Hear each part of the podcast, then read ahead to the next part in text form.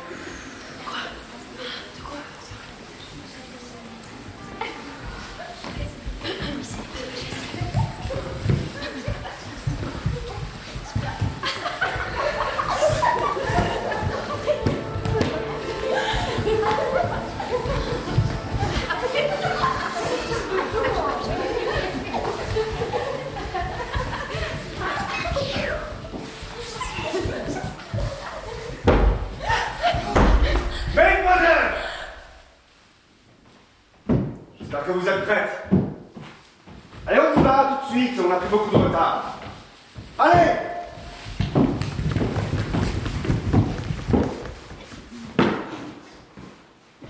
Bien, j'aimerais voir le solo avec Eva. Et avec Ambre, j'ai pas encore fait mon choix. Allez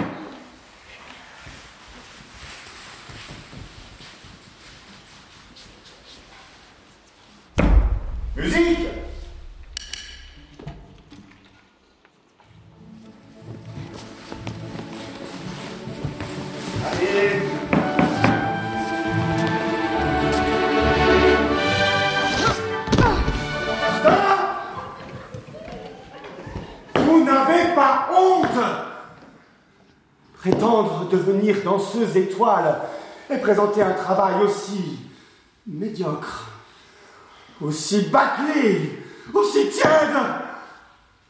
Ces deux grands personnages, figures emblématiques de l'opéra, sont venus observer notre travail.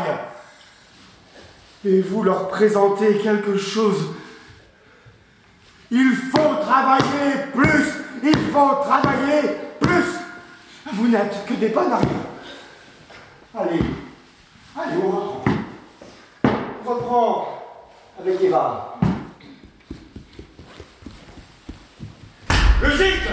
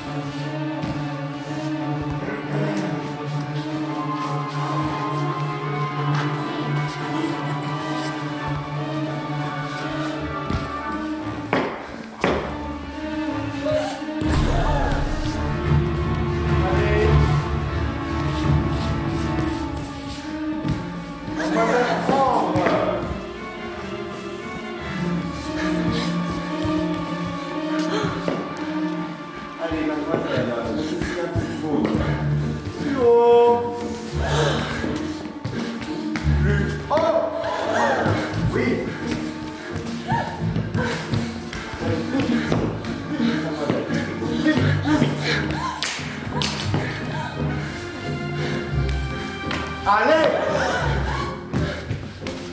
C'est médiocre. Bon, je vais tester du vôtre là. Allumez quelque chose dans vos yeux, il n'y a rien là. Allez, mademoiselle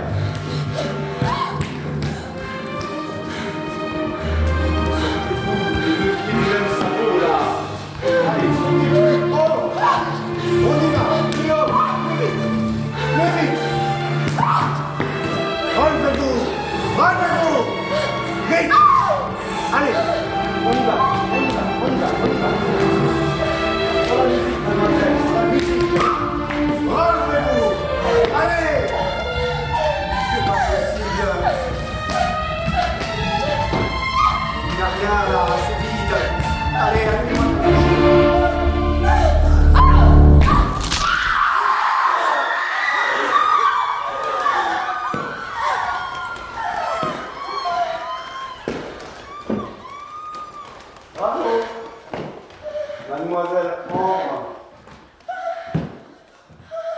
Vous avez le rôle.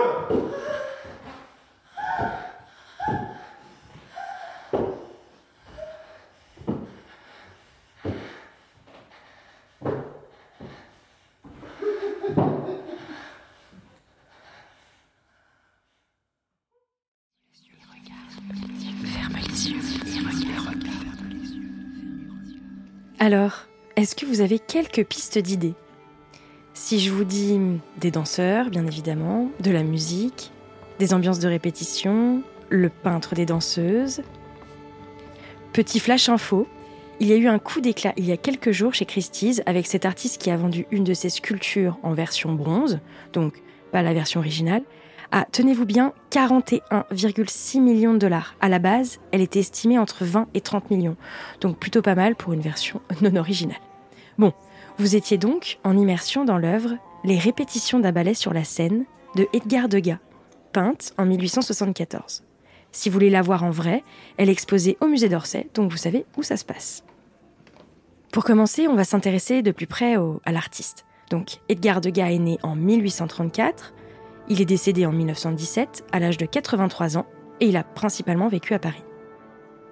Il est considéré comme l'une des plus grandes figures de l'impressionnisme. Alors, l'impressionnisme, c'est quoi? C'est un mouvement pictural, principalement apparu en France, dans les années 1860, et à cette époque, tout un groupe se forme autour de Édouard Manet, qui est considéré comme le chef de file de ces artistes d'avant-garde. Ils ont décidé de ne participer à aucune des expositions impressionnistes et montent des expositions indépendantes, donc plutôt en marge. On peut compter dans ce groupe Cézanne, que vous connaissez, Monet, Pissarro, Renoir, pour ne citer que. Alors maintenant, on va vous raconter quelques petites anecdotes qui nous semblaient intéressantes sur Edgar Degas. À partir de 1870, Degas souffrait d'une maladie oculaire plutôt grave, soit 4 ans avant qu'il peigne les répétitions d'un ballet sur la scène, et avec cet handicap, il essaye de nouvelles formes de création, comme la sculpture notamment. Et il a produit donc plus de 150 sculptures et au total plus de 1500 œuvres durant toute sa vie. Il a plutôt été productif. Sur le plan sentimental, même si Degas était fortement inspiré par les fameuses figures féminines, il était un célibataire endurci. Et oui, parce qu'apparemment, il avait un peu peur d'attraper la syphilis. Dommage pour lui. Et aussi, malheureusement, je dirais, il est aussi connu comme misogyne, voire misanthrope. On adore. Apparemment, il pousse les jeunes filles à poser devant lui, leur hurle dessus, les humilie, les congédie même. Et vu qu'il déteste les attitudes académiques, il tente absolument tout pour trouver des postures naturelles et singulières. D'ailleurs, je vous ai trouvé une citation significative de lui. Je cite L'art, c'est le vice, on ne l'épouse pas légitimement, on le viole. Voilà, ça veut tout dire. On s'est aussi demandé pourquoi Degas s'intéressait qu'aux danseuses. A priori, c'est pas vraiment les danseuses sa réelle passion, mais c'est plutôt l'opéra et le monde qui l'entoure. Donc, c'est pas vraiment pour la musique chantée, ni le lieu, qui accueille d'ailleurs principalement un public masculin. En fait, au XIXe siècle, on doit sublimer la réalité. On veut que les œuvres transcendent la réalité, la sublime et non la représenter. Mais Degas, il peint et sculpte des danseuses, bah, souvent aux airs disgracieux, des visages parfois fatigués, et aux yeux de la critique, euh, c'est un point de vue un peu grossier. Bref, maintenant on va s'intéresser à l'œuvre. Donc je vous invite à la regarder. Juste petite précision, les répétitions d'un ballet sur la scène, c'est une série de tableaux. Donc vous allez avoir plusieurs tableaux et l'œuvre qui nous inspire principalement, c'est l'œuvre où il y a deux hommes au fond, à droite de l'œuvre, qui sont complètement avachis avec un professeur plutôt à la gauche du tableau. Donc on peut voir deux ballerines au centre de la scène qui se bousculent. Elles n'ont pas l'air bien tendres entre elles, pendant que les autres bah, s'échauffent, voire euh, on peut l'imaginer avec les deux ballerines en bas de l'œuvre, elles se chamaillent, elles se font un peu mal. C'est exactement cette ambiance qui nous a inspirés. Cette compétition, ce désir si fort d'être l'élu, les pousse à être des rivales. Bref, dans cet épisode, la notion de la rivalité, d'être la meilleure, nous a donné envie d'écrire un podcast avec très peu de dialogue. Nous avons voulu vraiment se concentrer sur le son, comme si la musique, qui devient terrifiante au fur et à mesure en crescendo, illustrait la cruauté de la situation et du professeur de danse. Si vous voulez en savoir plus, n'hésitez pas à aller regarder sur le musée d'Orsay, il y a plein de ressources. En tout cas, on espère que cet épisode vous a donné une lecture assez étonnante de ce chef-d'œuvre. Si ça vous a plu, n'hésitez pas à en parler autour de vous et à nous laisser une note de 5 étoiles sur Apple Podcast pour nous soutenir et pour continuer l'aventure de Ferme les yeux et regarde. Merci. On vous embrasse et n'oubliez pas, restez connectés à votre imaginaire. Salut